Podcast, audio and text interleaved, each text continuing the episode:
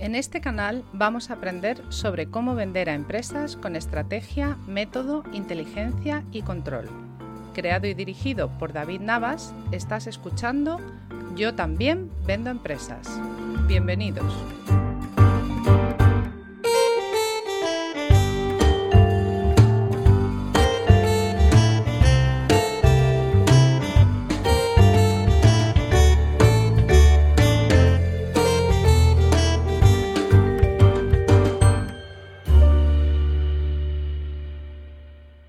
Episodio de Yo también vendo a empresas. Estamos grabando. Hoy es viernes, día 30 de abril, son las 10 de la mañana. El día sigue nubladito. Y bueno, eh, como siempre, mm, vamos a intentar aprender juntos sobre tema de marketing y sobre tema de ventas B2B. Recordaros que soy David Navas, vuestro anfitrión aquí en el podcast.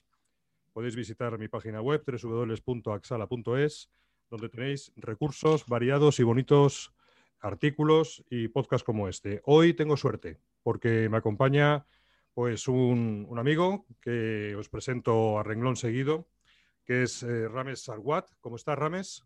Muy bien, encantado de estar aquí. A ver qué tal nos sale. ¿Eh? Seguro que bien. Seguro que bien. Bueno, pues yo a Rames le conozco ya hace, pues no sé, por lo menos seis años, más o menos. Y a día de hoy, pues Rames está llevando la dirección de ventas a nivel, eh, bueno, pues a, a nivel internacional en, Telefónica Cybersecurity and Cloud Tech, que ahora nos contará un poco, eh, bueno, pues qué es esta empresa, que es una empresa nueva del grupo Telefónica y como os digo, pues lleva la dirección de ventas a nivel internacional. Vamos a hablar sobre la importancia de desarrollar un canal de ventas, de ventas B2B. Así que sin más, Rames, que, Bueno, cuéntanos un poco primero, si quieres ampliar un poco la información sobre ti, sobre lo que haces en esta, eh, en esta empresa, en Telefónica Cybersecurity and Cloud Tech, y, empezamos a charlar.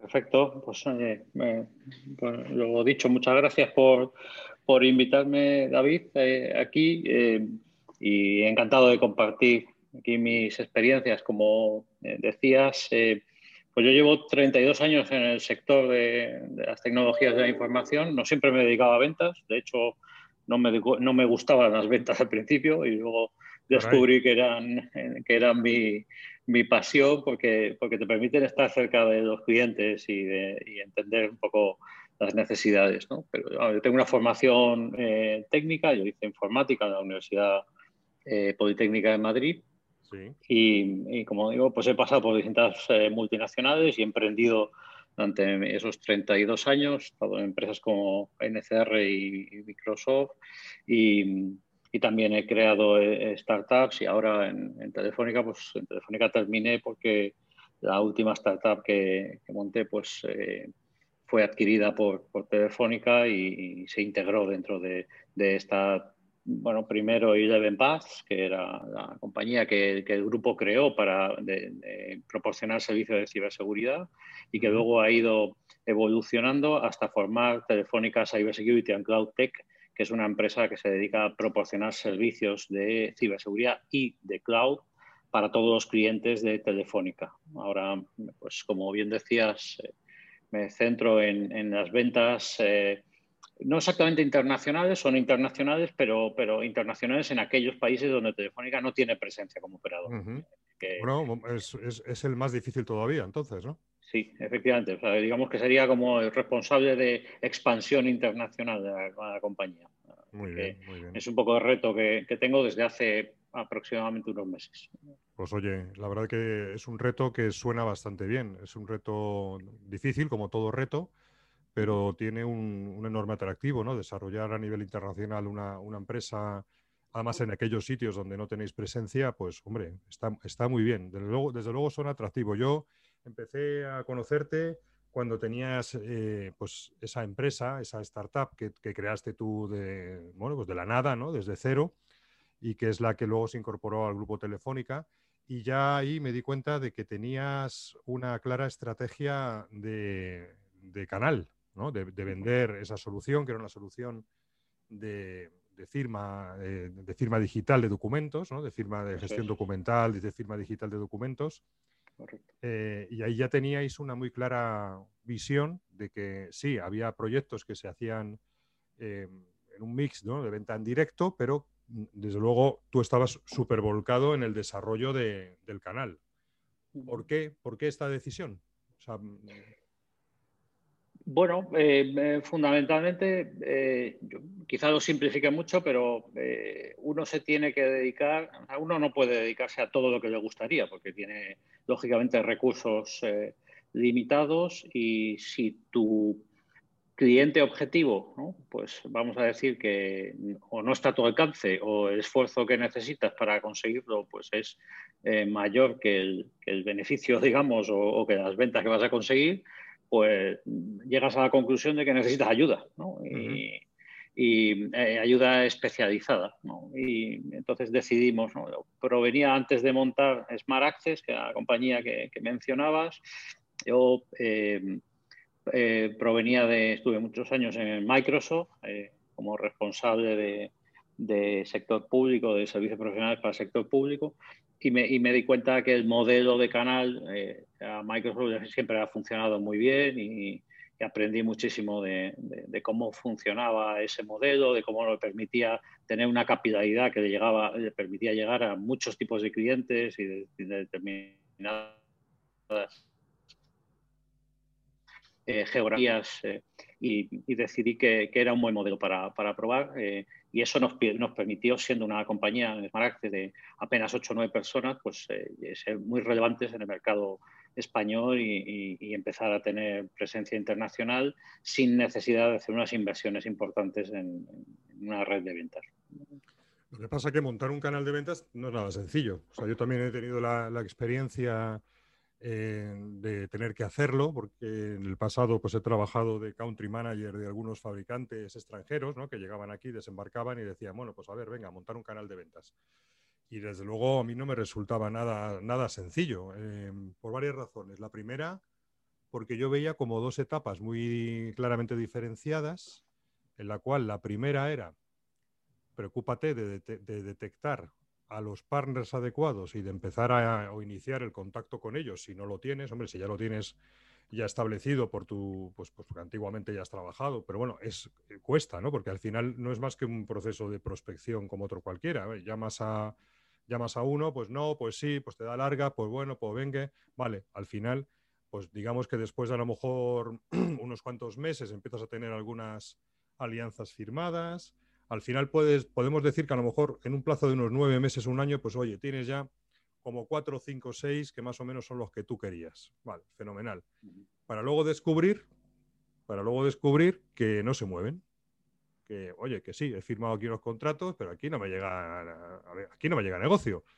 Con lo cual tienes como una fase ¿no? de tener que andar dinamizando ese canal para que se conviertan en un, pues eso, en un ente proactivo ¿no? Y, no, y no pasivo. Entonces no es fácil, ¿no? Quería compartir contigo estas reflexiones, saber qué, qué opinas. Totalmente de acuerdo. Eh, yo siempre digo que, los que llevamos ya años eh, en, el sector y, que, dicen que tenemos experiencia, yo creo que valemos por a veces que nos hemos equivocado. Es decir, que eh, en realidad hemos acertado unas cuantas veces, pero también nos hemos equivocado muchas más. Y, eso nos ha permitido, porque es el proceso natural de aprendizaje, porque uno va aprendiendo. Así que, eh, bueno, yo lo que diría es, tienes toda la razón, muchas veces nos obsesionamos por eh, captar canal. ¿no? Eh, primero, no hacemos un análisis, ¿no? o sea, el tipo de cliente al que queremos llegar, pues normalmente nos va a condicionar. tenemos que ver quiénes nos van a dar esa, esa, ayuda y que ya están posicionados en, ese mercado. Si quiero ir a un mercado residencial o quiero ir a un mercado más de pymes o, quiero, como a mi caso, en, el caso de Smart Access, pues queríamos ir a un mercado de gran cuenta, pues normalmente ya, te condiciona un perfil de, posible empresa y buscas empresas que ya tengan una base de clientes que, que compartir contigo. ¿no? Y, y lo segundo es convencerles de que, de que merece la pena. ¿no? Esto, mm, eh, pues nosotros arrancamos en el año 2006, desde el año 2006 a 2008 pues fue muy bien porque era una época muy de bonanza, pero luego vino de 2008 la crisis Y, cambió completamente. Entonces, eh, también el contexto económico influye mucho porque, porque las empresas no están dispuestas a, invertir lo mismo cuando, cuando les va muy bien a cuando tienen que... Pero eh, dicho esto, en realidad, cuando consigues convencer a, a un, a un, canal, a una empresa, para que pues, muchas veces eh, presentas tu producto y tratas de demostrar pues, que, que, lo va a poder utilizar para incrementar. Yo creo que te tienes que poner un poco en sus zapatos, ¿no? tienes que entender que, cuál es el contexto. Tú tienes ganas de que alguien venda tu producto, ¿no? que te ayude, pero también tienes que entender o tener esa empatía de decir, pero esa empresa que va a hacer intermedio, ¿qué gana? ¿no? Está y a estar dispuesto a ser si me lo permites, generoso, porque vas a tener que entregar una parte de tus beneficios. No es, no es realista pensar que alguien te va a ayudar a cambio de, poco o casi nada. ¿no?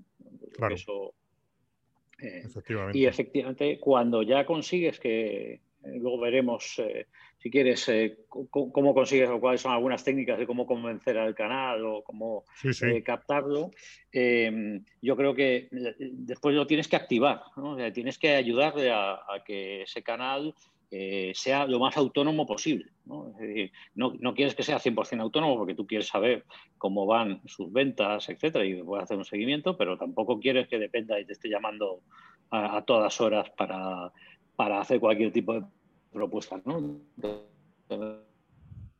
Tienes que hacer una inversión en, en activarte, en informarle, en darle material, etcétera. Y como bien dices, eh, después hay que, mm, vamos a decir, fidelizarle y dinamizarle, porque eh, y también hay técnicas para, para hacer esto. ¿no? Eh, muchas veces uno piensa que todo depende de una buena decisión, una buena elección, y puede ser verdad. O sea, la fase de análisis es importante, pero luego el hacer un seguimiento. Uno no, no, no firma con un canal y luego se sienta a, a esperar que le lleven los pedidos y tal, sino que, sí, no, no, para Pues igual que haces con un cliente, ¿no? Que, que lo tienes que, visitar periódicamente, tienes que entender cuáles son sus necesidades, tienes que ir viendo y, desarrollando esa, esa, relación de confianza.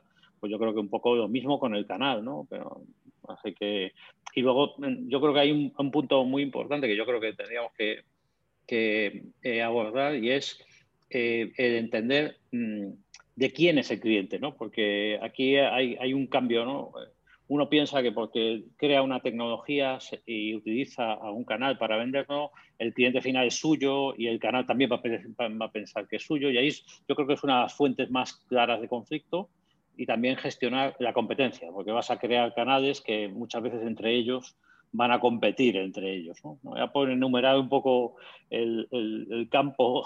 sí, sí, no, son muchos ámbitos. Ah, son muchos aspectos a tener en cuenta. Mira, por mencionar o por ir, comentando algunos y contigo, ¿no?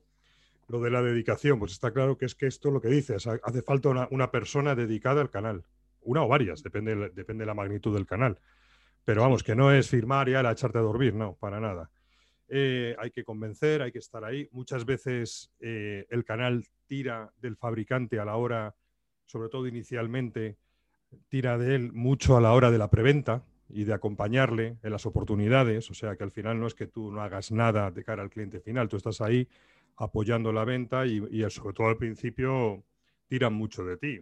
Otra cosa es que luego ya ellos vean que merece la pena y decidan empezar a formar gente, pero al principio tienes que batirte el cobre tú hay que ser generoso, como tú decías, muy, muy de acuerdo. tiene que merecer la pena. Tienen que ver que hay una ganancia. Eh, muchas veces también eso tiene que ver con esa estrategia inicial, igual que hay un perfil de cliente ideal, que tanto se habla, un PCI, pues aquí hay que hablar de un, de un PPI, un, perfil de partner ideal y que hay que analizar, es decir, ¿qué gana conmigo este partner? Eh, oye, en la licencia le puedo dar un 25, un 30%, lo que sea pero realmente a lo mejor donde va a ganar es si le permite luego la parte de desarrollo del servicio, ¿no? O le permite vender servicios adicionales, porque, o sea, que ahí depende. Yo me he dado, yo he tenido casuísticas donde, por ejemplo, siendo un fabricante eh, desconocido, donde inicialmente tenía más éxito, no eran los grandes, las grandes integradoras, sino que era conseguir firmar con algún partner pequeñito, muy ágil, que para él fuese muy importante la licencia. lo que ganaba del producto. ¿Vale?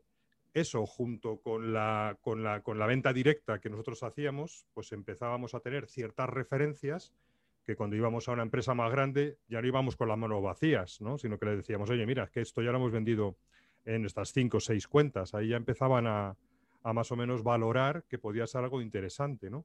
Luego hay que ser generoso también a la hora de generar leads y pasárselos. Para que, lo, para, que lo, para que lo rematen, o sea, para que al final estás, entre comillas, les estás regalando oportunidades.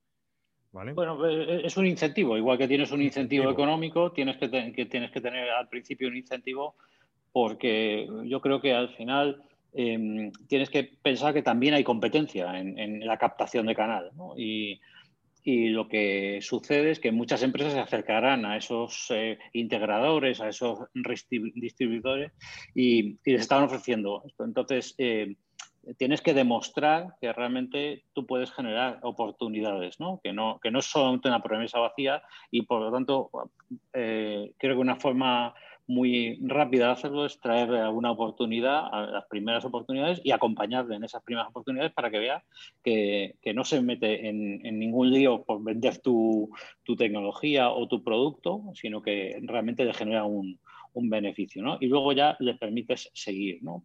Yo aquí sí que sí que creo que hay un, hay un factor que a mí me gustaría distinguir porque en, esto que decía, que nos hemos equivocado muchas veces, eh, o que yo me he equivocado muchas veces, pues distinguiría eh, el comisionista o, el realizador de lo que realmente es canal. O sea, hay mucha gente que se le puede acercar y o en el momento que empiezas a funcionar y, te va a funcionar el canal y lo único que quiere es, mira, yo te traigo clientes, pero ni siquiera quiero intermediar, ¿no? O sea, no aporto un valor, ¿no? Sino simplemente quiero, quiero ganarme una comisión apuntándote clientes, ¿no? Esto ya es una decisión empresarial, si quieres o no quieres, pero en realidad yo no lo llamaría un canal, porque para, para mí un canal tiene que ser algo que aporte valor añadido, ¿no? O sea, que, te está aportando pues una base de clientes, te está aportando pues una serie de servicios eh, adicionales, ¿no? Y que, se lo tome como algo sostenido en el tiempo, no de forma oportunista, porque al final el comisionista es, bueno, voy andando por aquí y por allá, voy a ver si rentabilizo cuatro, cinco, seis contactos que tengo y a ver si saco. Pero no es un tema de estrategia, es un tema de, bueno, pues no, no, no lo veo yo, como dices tú, un canal. Eso es. Entonces, eh, aclarado esto y, teniendo claro que, el, canal te va a aportar un valor añadido sobre tu producto y, realmente va a conseguir eh, que el cliente esté aún, contento con, esa, venta y te va a descargar a ti de, ciertas tareas, quizá del primer nivel de soporte o, o de las renovaciones, va a estar pendiente de cuándo haya que hacer renovaciones, etcétera, pues a ti ya te está aportando un valor y al cliente se lo está aportando porque, porque demuestra muchas veces cercanía o especialización. es posible que, por ejemplo, eh, si quieres focalizarte en un mercado sanitario, pues muchas veces eh, dices, ¿dónde detectas el canal? ¿no? Eh, porque esto es siempre una pregunta muy recurrente. ¿De dónde saco yo el canal? ¿no? Pues para, para, mí la fuente principal es de los clientes, o sea, de los, posibles clientes. ¿no? yo creo que, el hecho de que vayas a vender por canal no te impide em, eh, digamos, estar en contacto con clientes. ¿no? Esto eh, creo, creo, que es normalmente un error que cometes, es decir, bueno, es que como mi estrategia va a ser el canal, yo ya entiendo a los clientes y los clientes me van a traer el canal.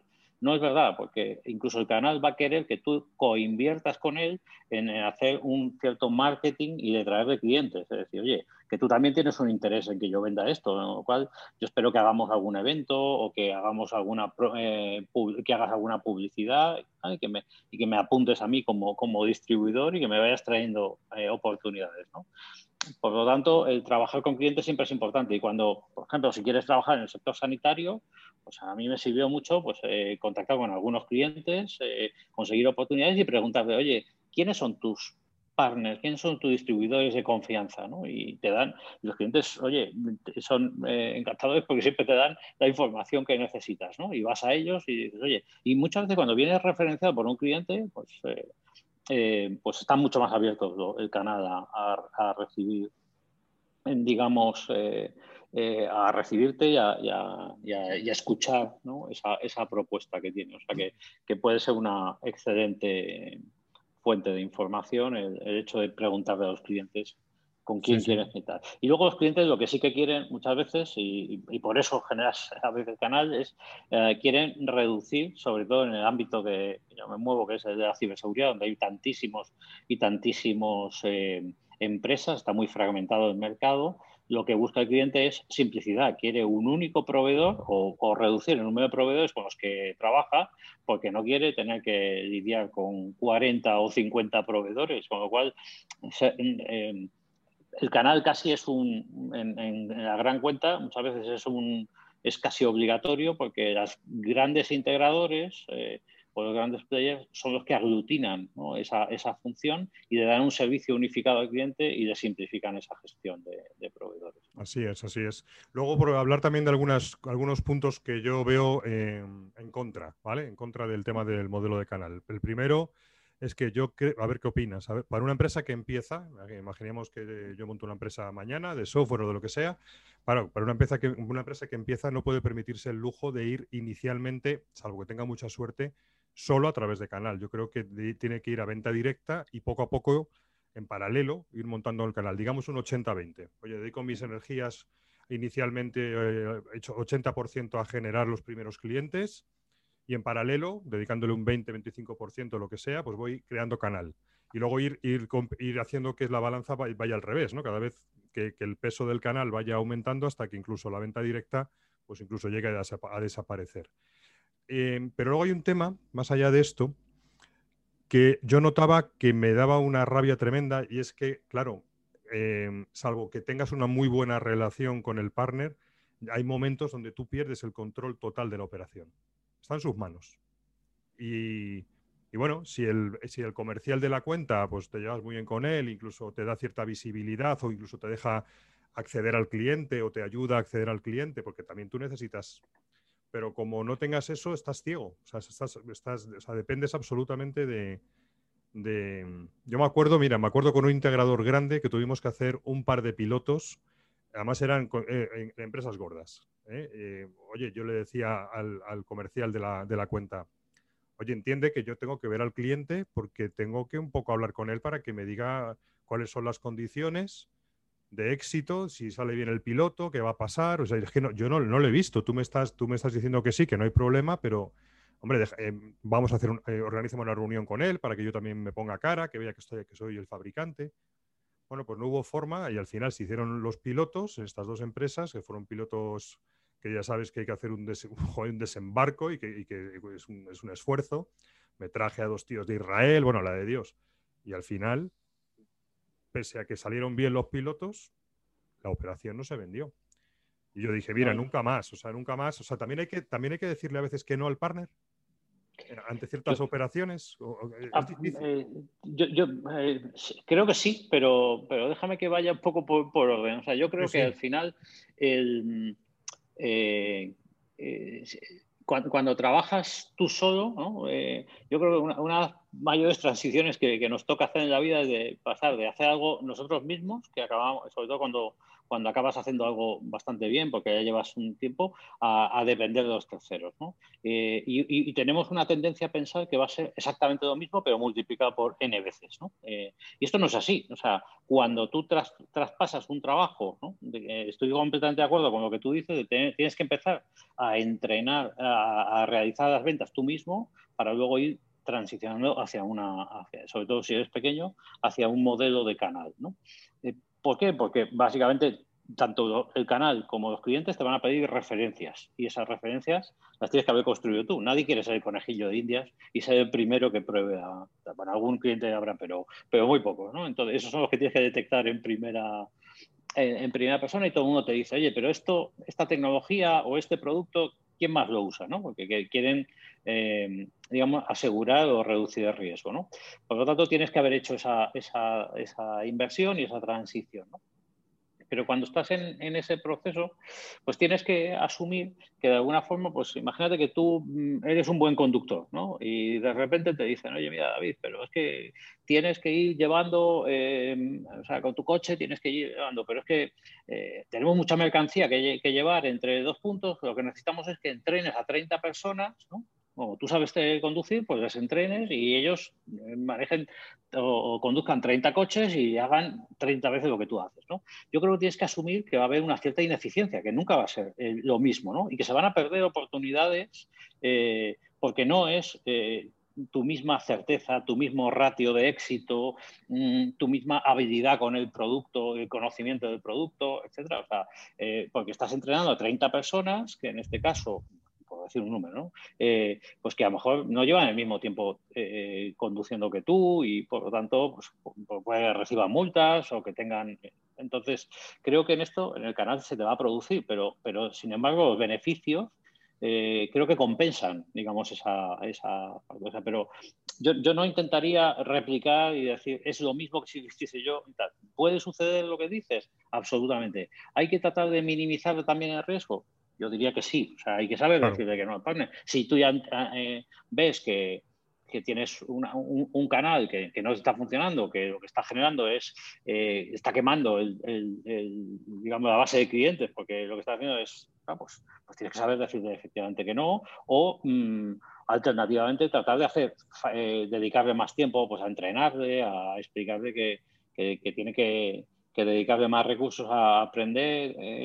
Em, esa tecnología o a tener gente dedicada, que muchas veces es, un tema de, que no le dedican suficiente foco porque quieren cubrir mucho, eh, mucho portfolio y, te tienen allí y, si venden un proyecto cada año, pues lógicamente que no puede haber un, ingeniero entrenado eh, de preventa para, ello. Y entonces se, va, a dedicar. Necesitas que esa que esa maquinaria no, deje de, fluir, ¿no? Y que entre una oportunidad y luego otra y luego otra. Por eso lo que tú decías de ser género de, eh, de vez en cuando, si ves que un partner se está quedando parado porque hace varias semanas que no tiene nada y a ti te entra una oportunidad eh, en directo, pues dices, oye, pues quizás sea bueno que se acceda a este partner pues para que se mantenga funcionando, etcétera. Entonces, es, una, es difícil porque vas a tener que, parece el ejercicio este de los platos chinos eh, del circo que, están, eh, tienes que conseguir que ninguno se te caiga, ¿no? Pero... Sí, sí, sí.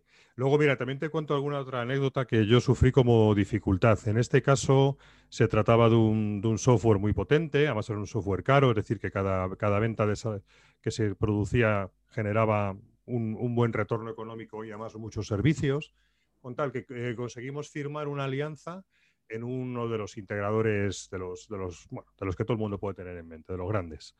Y además ahí entramos por la puerta grande, por, entramos, digamos, convenciendo y teniendo el beneplácito de todos los directores de mercado. Sabes que los integradores para los oyentes se suele dividir en, verticales, que son los mercados, pues el mercado telco, el mercado tal, el mercado cual, y luego tiene líneas horizontales de especialidad tecnológica, por así decirlo, ¿eh? de competencia. Entonces nosotros entramos ahí por la puerta grande, ¿no? Y nos pusieron en contacto con todos los directores de mercado, el de banca, el de finanzas, el de no sé qué, el de industria, y todos encantados con el software, todos no te preocupes, mañana David te organiza una reunión con todo mi equipo de ventas, les voy a decir que caña, que caña, que caña. Y luego, ¿sabes lo que me ocurría? Que por mucho que tenía el beneplácito y que incluso los directores comerciales les decían, venga, a los, a los vendedores, pues luego no generaban casi oportunidades. Y ahí me di cuenta hablando con ellos y me decía un vendedor con el que yo me llevaba muy bien, me decía, David, es que, ¿sabes lo que pasa? Que a mí me ponen un objetivo, pero no un objetivo por vender lo tuyo. A mí me ponen un objetivo económico, ¿vale? Yo tengo que vender, yo qué sé, 5 millones de euros. Y tengo un catálogo de la leche. ¿Tú te crees que yo me voy a volver loco aprendiéndome este software tan complicado que tienes tú cuando tres cuartos de la cuota lo hago vendiendo lo que vendo siempre, Microsoft, Oracle y cuatro cosas más. Entonces, ahí, yo también vi la dificultad, que hay que ganarse al, canal de ventas a diferentes niveles. No, sé si estas experiencias a ti se te han dado. Bueno, bastante, sí. Eh, de, hecho, yo creo que efectivamente existe una tendencia a, ya es difícil vender, ¿no? Estar en un integrador y, cumplir su cuota y efectivamente el vendedor va a tender a cumplir su cuota con aquello que resulte más fácil. Y, muchas veces los portfolios se sobrecargan. O sea, es imposible que un vendedor pueda tener en la cabeza todo lo que su departamento de marketing o de alianzas esté cerrando, ¿no? Entonces, tú, por lo tanto, tú estás en un entorno muy competitivo y tienes que tratar de tener un valor diferencial allí. ¿no? Es decir, también tener, en, entender que no es simplemente porque he cerrado un acuerdo, mm, ya se vende. Tengo que darle algún incentivo. Y el incentivo, efectivamente, como bien dices, es hacerle fácil esa venta, ¿no? Es, mm, pues mira, darle materiales, ¿no? darle em, claves de, oye, haz estas preguntas en el cliente y, sabrás si tiene esta necesidad, ¿no? Darle incentivos y también incentivos a la fuerza comercial. Es decir, oye, pues siempre recuerdo que, en Microsoft al canal le decíamos, eh, oye, pues al mejor eh, canal que venda este mes le regalamos una Xbox.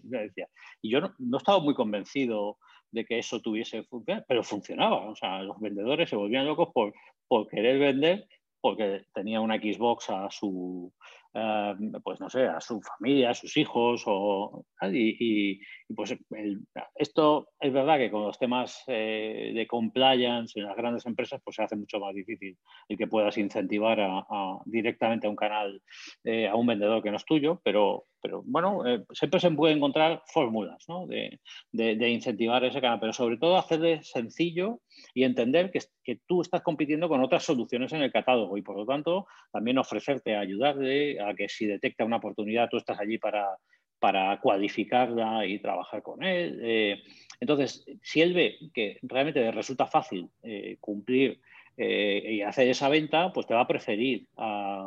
y, luego algo importante es no solamente que, resulte fácil, sino que si él ya ha dado ese camino, o sea, ese paso, ha vendido en algún cliente y ve que el cliente suyo está satisfecho, lo que va a, que, tender de forma natural es a replicar ese éxito. Es decir, oye, pues es que si yo tengo una cartera, soy un comercial de un integrador, tengo una cartera de cinco o seis clientes y he vendido en uno, me ha funcionado, automáticamente te digo yo que esa persona va a intentar venderlo en otro. Él tiene que para, bueno, pues es que esta solución me, me hace quedar bien y me permite vender otras cosas. ¿no? Claro, claro. Luego aparte se da, o sea, tienes que manejar un cierto volumen de relaciones. Al final se da, lo de Pareto se da en todo el lado, ¿no? El 80-20. Eh, pues al final el 20% de los partners son los que te van a traer el 80 y dentro de un partner van a ser pues el 20% de los vendedores o de los account managers los que te traigan el 80%. O sea, al final se cumple esto de Pareto en todos lados.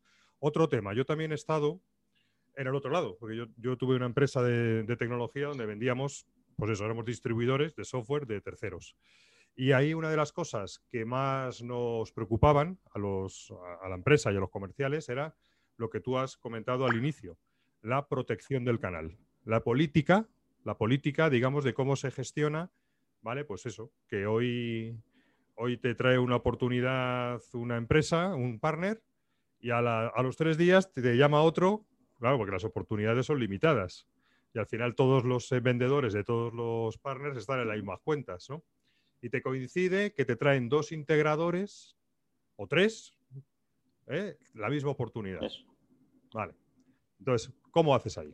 Venga. Bueno, pues yo creo que es uno de los problemas más difíciles de, resolver, ¿no? Porque tú como fabricante lo que quieres es maximizar eh, las ventas, ¿no? Y en realidad, eh, pues de alguna forma eh, pues, ¿cómo decirlo? Eh, vas a querer que, cuanto más vendan mejor, ¿no? Y si se produce un conflicto, pues casi vas a intentar quitarte de en medio porque decir, oye, pues que, que ganen mejor. Pero esto no funciona porque el que pierda, pues normalmente te va a asumir, o sea, va a entender que tú no has protegido efectivamente lo suficiente, ¿no?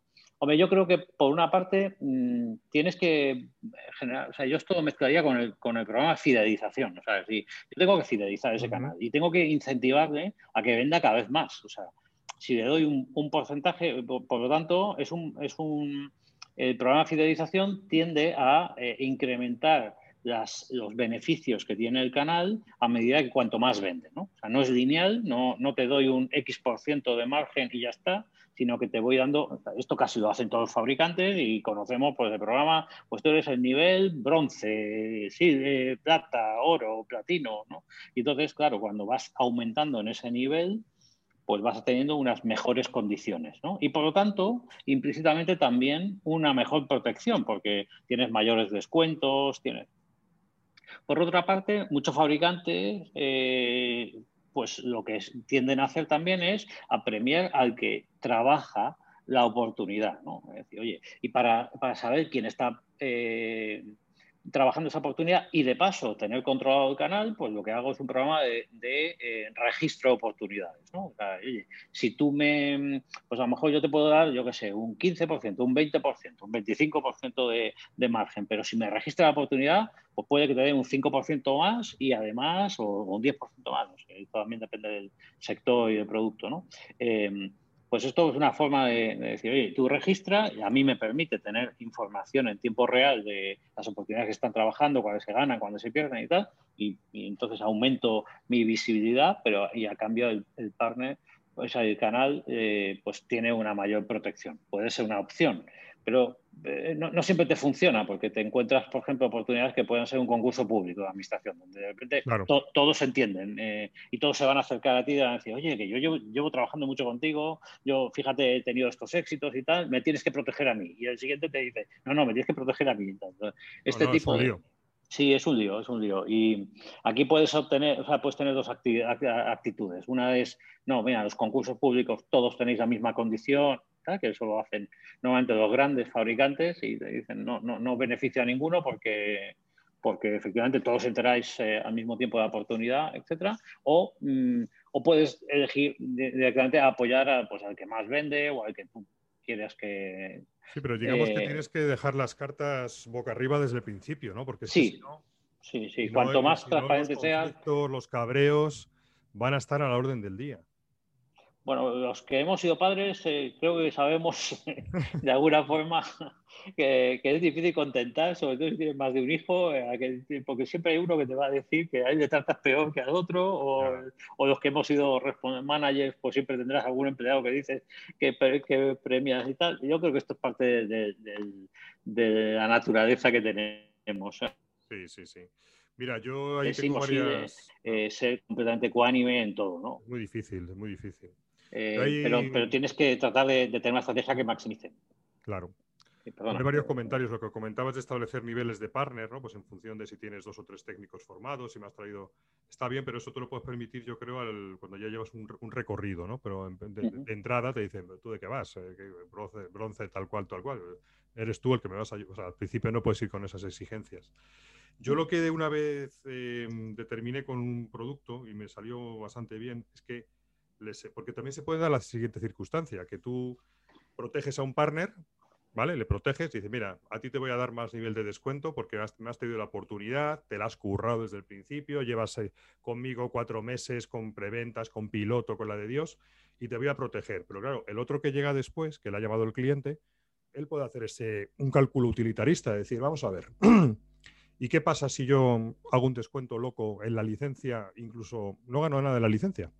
Bueno, mm, da igual, gano los servicios. Y como no he tenido coste de ventas, pues al final tengo ganancia. Vale, no voy a ganar casi nada en el producto, pero es que no he tenido coste tampoco. O sea que se te pueden dar circunstancias de estas. Entonces yo, en un determinado momento, que estaba empezando a desarrollar el canal, cada vez que firmaba con un partner y todos te preguntan por este, por este tema de la protección, yo les dije, a ti te gusta que te, a ti te gustaría que te protegiese, ¿verdad?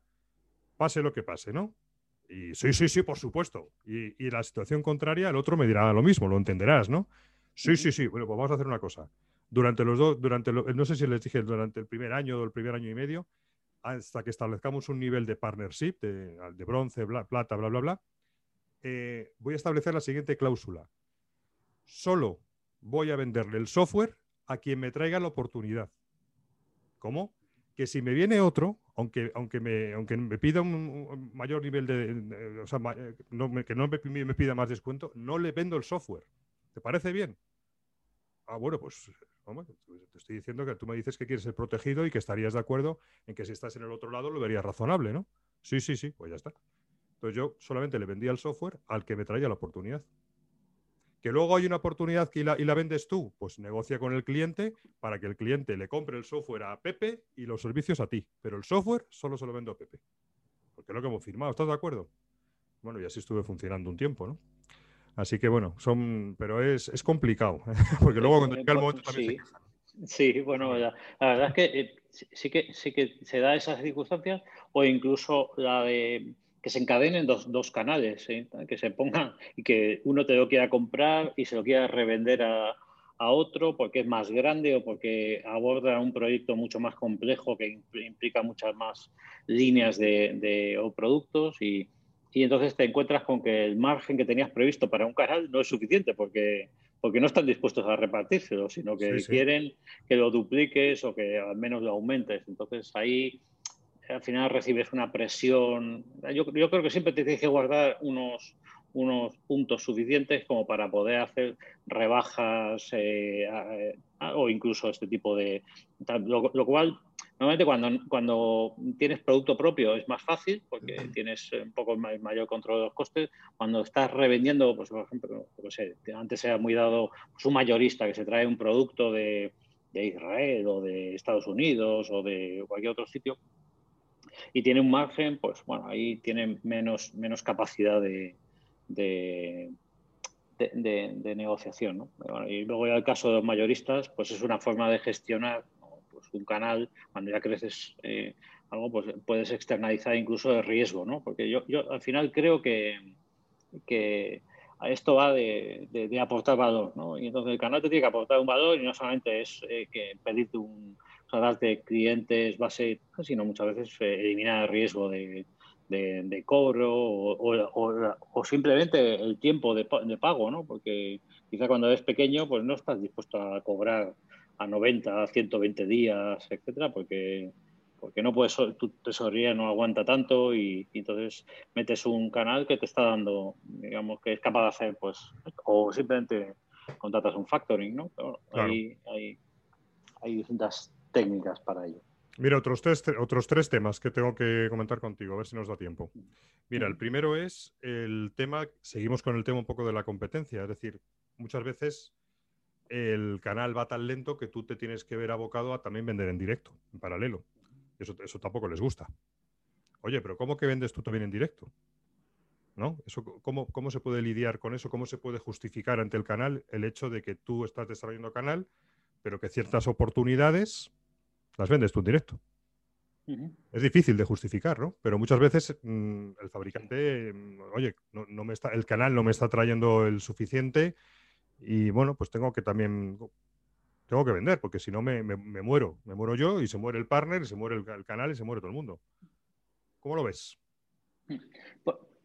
Pues... Eh, ¿Es éticamente eh, defendible y mm, justificable ante un tercero o no?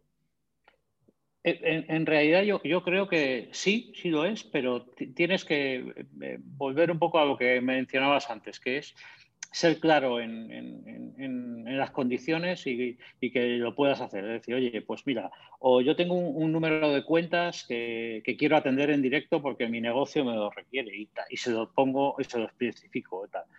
Eh, o realmente tengo un histórico, ¿no? Tengo algunas cuentas que ya he ido vendiendo yo en directo y quiero seguir atendiéndolas porque el cliente, eh, eh, o cuando el cliente lo exige, porque hay veces que el cliente dice, no, no, yo quiero tener relación directa con el fabricante. A mí me ha pasado en algunos clientes, ¿no? Pues entonces, si tú pones esto, ¿no? y se lo pones por delante, yo creo que, bueno, no, estás exento de que pueda tener un cierto conflicto, pero, pero es más fácil gestionarlo, ¿no? otra cosa es que o mm, también se te puede dar el hecho de que quieras ir en directo porque sospechas que el canal no está siendo fiel contigo. Que a veces el canal pues, eh, representa distintas soluciones. ¿no? Eh, ahí podemos entrar en el, debate si tiene que ser exclusivo o no eh, para un determinado tipo de solución, pero ah, los grandes integradores probablemente van a, van a cubrir un espectro muy grande y puede que tengan en su portfolio a tus competidores y en un momento dado puede que haya una operación que, que hayas detectado tú, eh, eh, que les hayas pasado eh, para que trabajen y, que en un momento dado detectes o que el cliente mismo te pueda informar que es que le están ofreciendo otra solución que la no competencia. la competencia, efectivamente. Entonces, en ese momento puede que decidas, ah, pues tengo que ir o con otro con otro canal, bueno, en general tendrás que intentar aclarar esta situación con, tu distribuidor y si no, eh, pues quiere cambiar el, digamos, su planteamiento porque a lo mejor que el margen que le deja otra solución es mayor o que, o que se posiciona mejor o existirá un rosario de, motivos, pues tienes, optas por ir en directo o incluso con, posicionar a otro distribuidor, ¿no? Lo cual eh, es lícito, yo, yo, creo que sí, porque cada uno defiende sus, eh, sus intereses, ¿no? Lo que hay que intentar es efectivamente pues eso, que, no se produzcan esas situaciones y si se producen, gestionarlas de la mejor forma. Pero el conflicto va a ser inherente. es imposible tener una gestión de canal con terceros donde hay intereses contrapuestos muchas veces y, que no se produzca un determinado conflicto. Claro, efectivamente. Oye, nos queda muy poquito para acabar, pero una última cuestión que me gustaría comentar contigo, que más es una duda que tengo yo. Vale, imagínate una empresa, estamos hablando de empresas de producto, ¿vale? Pero también hay empresas de servicio empresas de servicio que, curiosamente, incluso tienen el mismo servicio que el canal que intentan desarrollar y lo consiguen. Te pongo un ejemplo. ¿Vale? Pues vosotros trabajáis tema cloud, ¿vale? Por ejemplo. Bueno, puede haber, un, puede haber una, una, empresa más pequeña que Telefónica, ¿vale? Que sean expertos en tema cloud.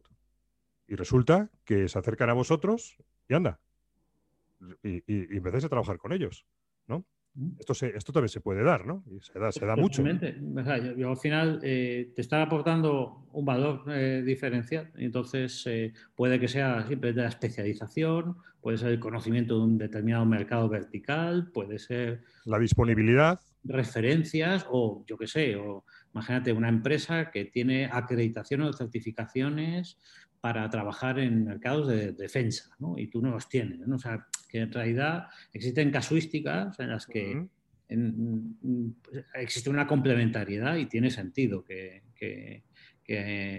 haga. Y, a cambio, el, grande o el distribuidor lo que le está aportando es la llegada a un mercado, pues eh, esa solvencia financiera. Entonces, en, realidad el canal se puede dar... Eh, no, es necesario que sean, eh, que sean productos o que uno sea el, producto y otro el, integrador, como dices, son servicios.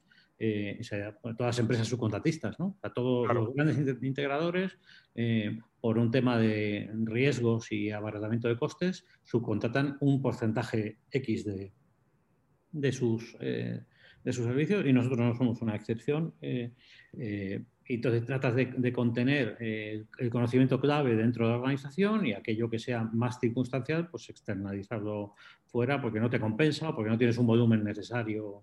Eh, eh, entonces, en, ese sentido, sí, existe, o sea, se puede desarrollar perfectamente ese canal y de hecho hay montones de empresas y España es más un generador de empresas de servicio que de, que de productos. Mayor, mayor eh, cultura de servicio. Mm. Oye, Rames, pues ha sido un placer. Llevamos hablando unos 45 minutos. Tenemos que ir acabando, ¿vale?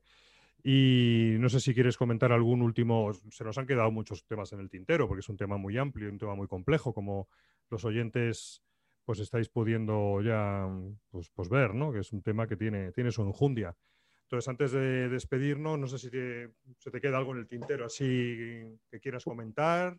Bueno, yo querría aprovechar, aparte de dar las gracias por, haber estado aquí, sí, eh, me ha encantado la, experiencia, eh, pues mencionar quizá un, punto que es, que es muy interesante, que quizá no se desarrolla mucho, pero yo creo que, es, um, que ayuda mucho al, canal, y es cuando la relación se empieza a estabilizar con, con tu distribuidor puedes llegar a incluso a plantear una, un co-desarrollo o una co-inversión en, desarrollo. Eso es lo que realmente fideliza a un canal, porque todos tenemos un sentimiento de propiedad. ¿no? Si, si tenemos un sentimiento, si el distribuidor piensa que solo lo utilizan como, como un mero transmisor de la propuesta, pues no pondrá tanto énfasis, aunque haya incentivos económicos, que si piensa que, lo que está vendiendo es algo también suyo, ¿no? que lo ha hecho conjuntamente. Entonces, cuando a mí los, casos que más mejor me han funcionado es cuando he conseguido que el distribuidor también ha hecho una inversión en, desarrollar pues, una capa de servicio, una capa de producto encima de la tuya,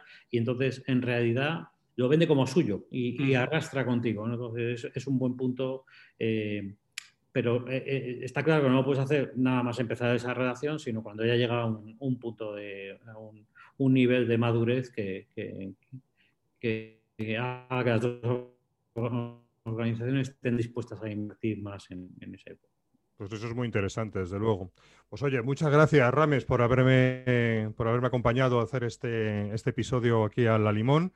Y a los oyentes, pues nada, queridos y queridas, ya sabéis dónde estamos, www.axala.es y llamarme 699-458582, escribirme david.navas.axala.es, visitar el perfil de Rames, lo voy a dejar en, las notas del episodio, ¿eh? que es un, crack, el, tío. Yo le, llamo, el Tito Rames, así que podéis, podéis visitar su perfil y, seguro que encontráis un montón de cosas interesantes. No, solamente pueden, pueden visitarme, sino que pueden escribirme eh, tranquilamente y en lo que les pueda ayudar pueden contar con ello. Pues oye, muchas gracias Rames y, genial. Sin más, nos despedimos. Has escuchado Yo también vendo empresas. Hasta la próxima.